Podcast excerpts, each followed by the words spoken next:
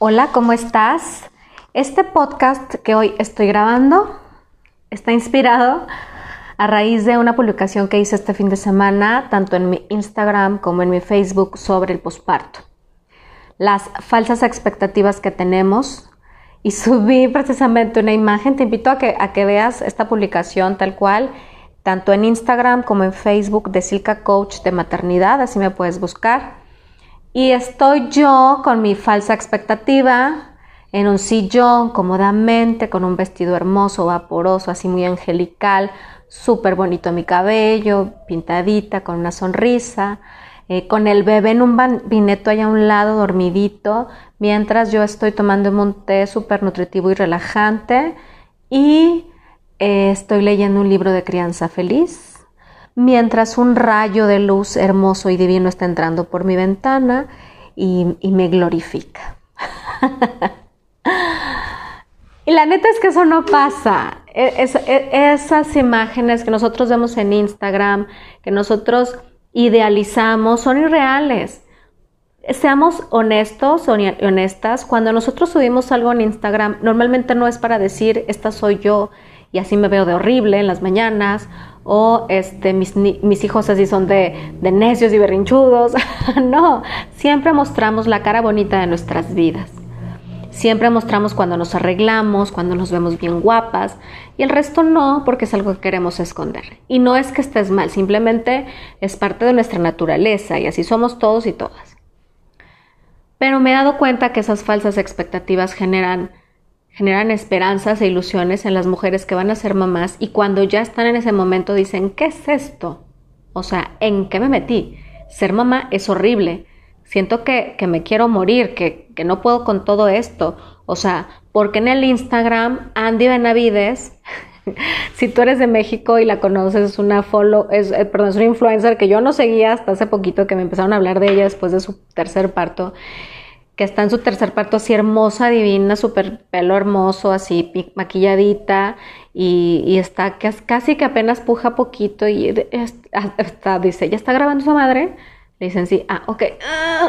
y como que nace el bebé, seguramente está editado y seguramente no pujó tan poquito y luego nació, sino empezó a pujar. Es un parto con analgesia, ella no sentía realmente lo que estaba pasando en su cuerpo, igual que cualquier mujer que tiene un parto sin medicamentos, sin analgesia, pero bueno, el chiste es que esto lo edita y muestra la mejor cara al mundo, ¿no? Y no hay que compararse con ella. De hecho, no hay que compararse con nadie, la verdad. Compárate contigo misma, compárate con contigo misma de ayer. ¿Quién, quién, quién soy yo ahora? ¿Qué aprendí hoy? Em, este bebé que ahora tengo en mis brazos, ¿qué me vino a enseñar en el mundo? ¿Qué lecciones soy? Entonces te vas a dar cuenta que no eres una mujer ni más fodonga, ni más desarreglada, ni, ni menos valiosa, ni más jodida. Eres una mujer más valiosa. Claro, porque eres una mujer que, que ha sacrificado su tiempo, su espacio, su dinero, su vida, su energía por, por, una criatura y es el acto más noble del universo. Entonces debes de, de, valorarte hoy más que nunca si estás pasando por la cuarentena y te sientes totalmente jodida, si es que esta soy, no soy yo, porque eso es lo que pasa, no nos reconocemos, no nos reconocemos en este cuerpo que estoy habitando en este momento. Yo, a mí me ha llegado a pasar absolutamente. Me siento muy fea. Ha habido pospartos en los que me siento realmente fea, con la autoestima hasta el suelo y si pudiera escarbarle, pues todavía llegaba más lejos. Entonces te entiendo, te entiendo, te abrazo, valido lo que sientes y déjame te digo, si no has visto este, este, esta publicación que hice, este post, de todos modos, quiero hablarte un poquito sobre lo, lo, que yo quise expresar, porque pongo la expectativa, pero también pongo la realidad. Y la verdad es que esta no fui yo. La realidad, por ejemplo, es que mi casa estaba tirada. A veces ni la cama alcanzaba a tender. No era de mis prioridades, no podía. O sea, era como, o me pego al chiquillo y como y me baño, o, o tengo la casa lista y ordenada. Entonces, pues no, no, no, la casa no era, no era prioridad. Y eso que, claro que me causaba frustración de ver mi casa tirada. Tenemos que aprender a soltar y relajarnos en ese momento para no caer en el abismo de la desesperación. O sea, tienes que aprender a decir, bueno, hasta aquí llegan mis posibilidades, hasta aquí puedo. No, no, no, no puedo tener la casa como espejo. ¿Para qué me hago esas ilusiones que no me van a servir de nada? Sobre todo ahorita que ni vas a recibir gente, o sea, ni para qué te preocupas de tener la casa hermosa, ordenadísima, súper limpísima, si nadie te va a visitar, si realmente de tu cuarto no vas a salir. Preocúpate por, por otras cosas, ¿no? Entonces, yo, yo sí me acuerdo que la casa la tenía, pues así, como se podía, me frustraba mucho y más cuando ya tenemos más hijos, porque cuando tenemos más hijos la casa está muy tirada, hay muchos trastes, hay mucha ropa que lavar y, y, yo te entiendo, es, es, causa impotencia, por supuesto.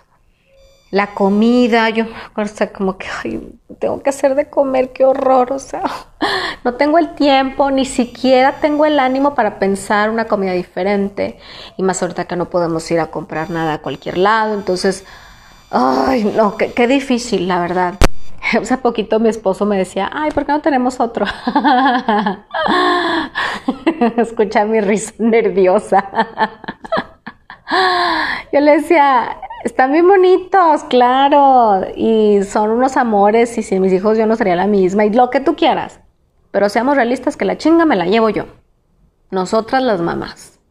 A menos que tú en tu casa tengas los roles invertidos de lo tradicional, y lo estoy entrecomillando, aunque no me veas, lo estoy entrecomillando, porque lo tradicional, a lo que estamos acostumbrados, a lo que está acostumbrada la sociedad, es que la, mamá se queda en casa, el papá trabaja, y seamos realistas que ese, cuando ya eres mamá, a lo mejor cuando no eres mamá, pues está bien a gusto, supongo, ¿no? No hacer nada, bueno, entre comillas no hacer nada, porque si estás a cargo de tu casa, pues sí hacer mucho.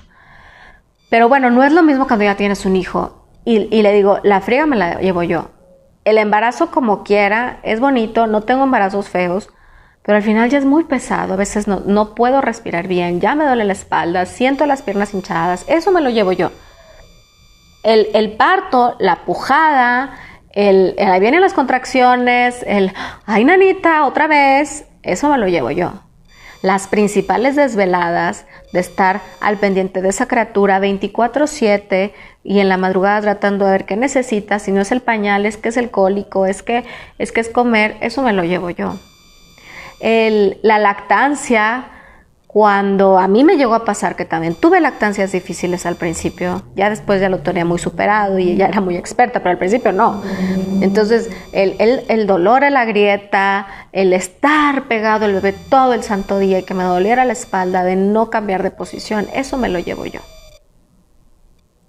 Entonces te entiendo perfectamente. Por eso yo le dije a mi esposo, estás loco.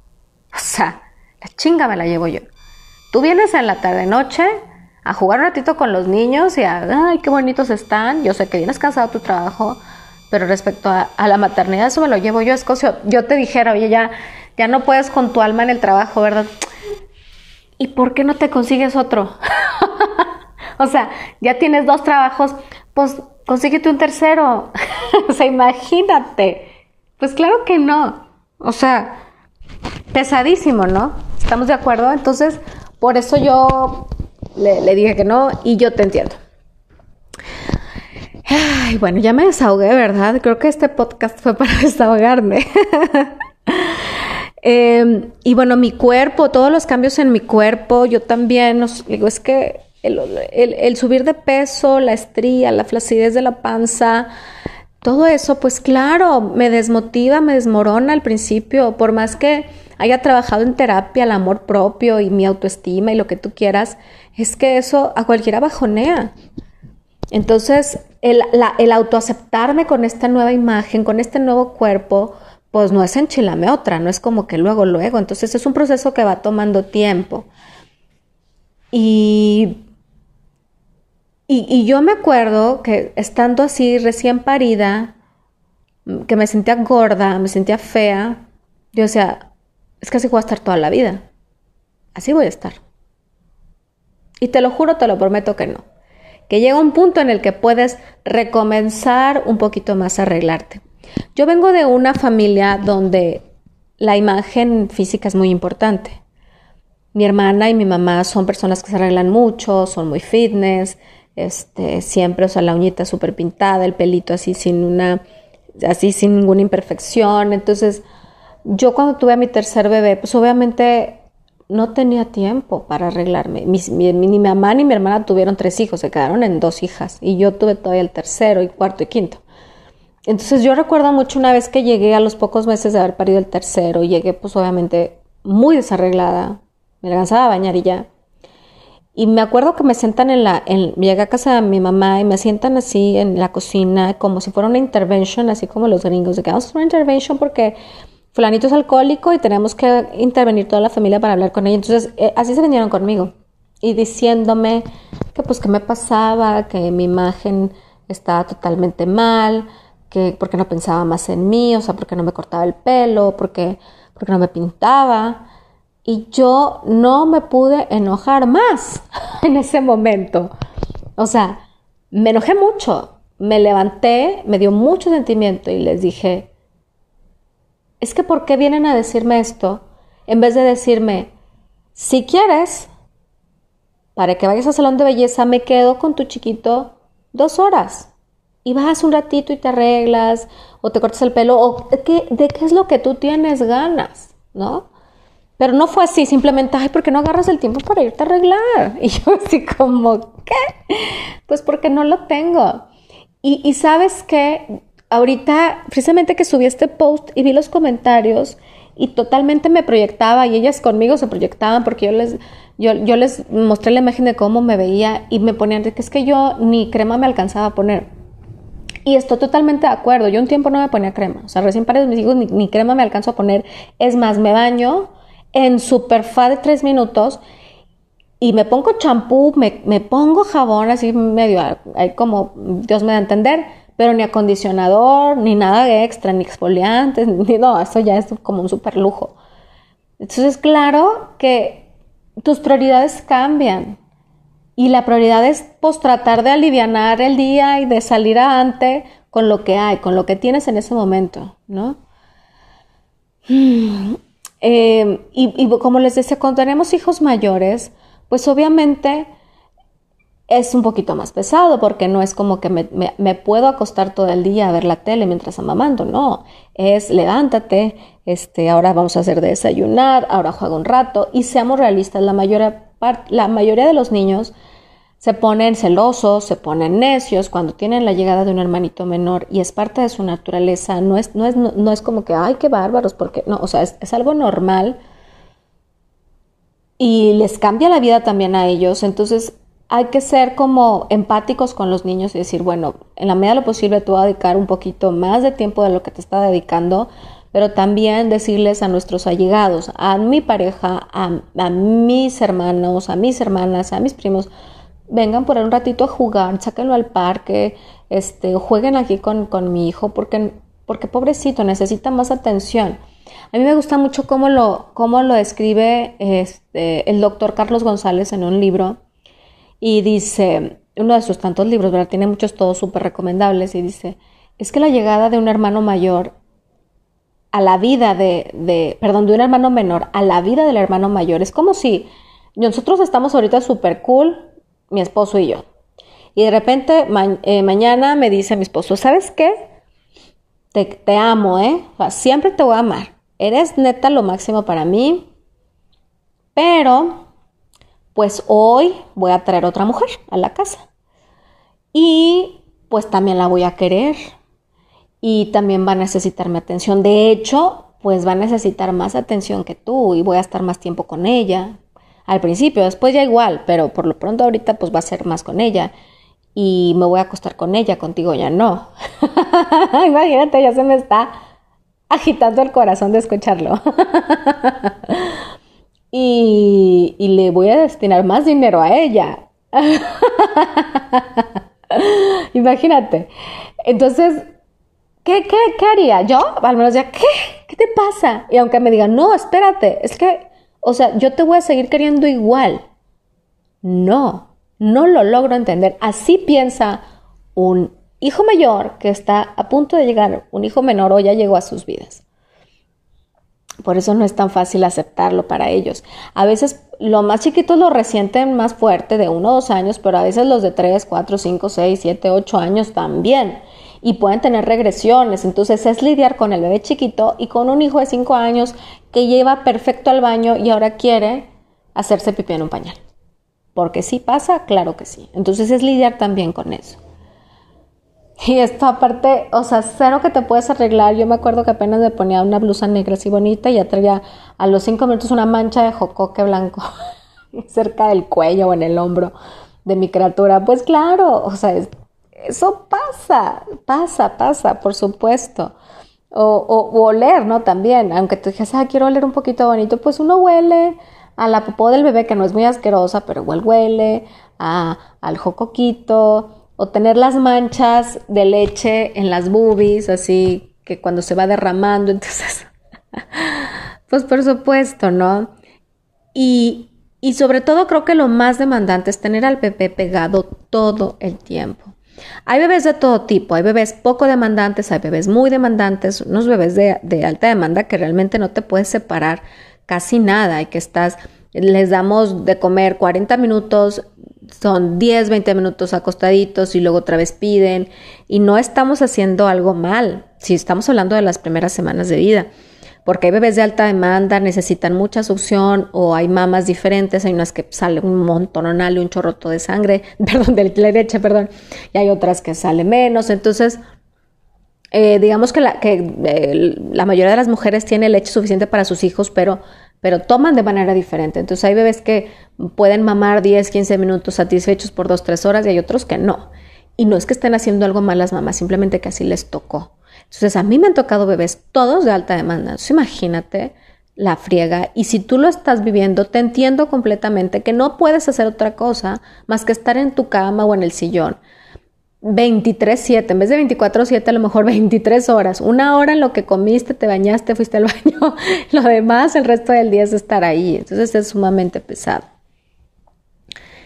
Yo te invito, mamá, que lo estás viviendo, o si estás embarazada, pues también para que vayas vislumbrando esto y que no, no, no pienses que va a ser el momento más horrible de tu vida, pero que de una vez estás embarazada, tomes tus precauciones para que tu posparto sea lo más llevadero posible las herramientas que tú puedas tener para que lo vivas lo mejor posible.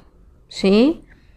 ¿Qué es esto? Pues entonces hacer mi tribu de contención, decirle a todo mundo que, de qué manera me puede apoyar, eh, hablar bastante con mi pareja, tener un sillón muy cómodo, no esperar eh, que yo sea la anfitriona del momento porque no lo voy a hacer, hablar con la gente porque no me voy a querer arreglar tal vez y me tienen que respetar. Y tú psicológicamente estar preparada para esto. Si tú ya eres mamá y lo estás viviendo, te abrazo bien fuerte, bien, bien fuerte. Acuérdate que esto es temporal. No vas a estar toda la vida así. Tu hijo no va a tener 15 años y todavía va a estar demandando pecho cada, media hora. no, y así, yo me acuerdo, así lo siento yo. Cuando estoy con un bebé recién nacido, digo, esto es muy pesado, siento que es eterno y no, de verdad, no es eterno. Y pide ayuda. Somos supermamás, todas nos la rifamos, todas somos increíbles, pero de repente necesitamos apoyo no de repente, muy seguido, en esos primeros momentos. Entonces, del quehacer de la casa, yo te diría que lo delegues al 99%. A tu pareja, a una señora que te ayude, a tu familia, a alguien, porque no estás en condiciones de estar encargada de tu casa. De la comida tampoco. Diles a todos los demás, ¿me quieren mucho? Ok, pues váyanme trayendo un plato de comida todos los días a mi casa para alimentar a mi familia porque no voy a poder hacer de comer. Piensa más en ti. Piensa en ver, si ahorita no puedes hacer gran cosa, bueno, estás en tu cuarentena o estás en, esos primeros meses de tu bebé, pues entonces ve una serie que te gusta. Pide que te traigan un postrecito que te agrade mucho. Pide a tu pareja que llegue y te haga un masaje en los pies o en la espalda, que es lo que más pesado sentimos después de tener bebé. Y recuerda que eres la mejor mamá para ese bebé. No le pudo tocar otra mejor. No eres una mamá perfecta, simplemente eres una mamá real. Bueno, pues me despido, te abrazo bien fuerte Eh, te invito a que visites mis redes para que vayas a ver este, esta publicación que hice en la que te puedes identificar perfecto en Silka Coach de Maternidad, tanto en Facebook como en Instagram. Silka se escribe S-I-L-K-A, Coach, Maternidad. Y también eh, próximamente tendremos página web, ya te estaré platicando. bueno, que estés muy bien, nos vemos en el siguiente podcast. Bye bye.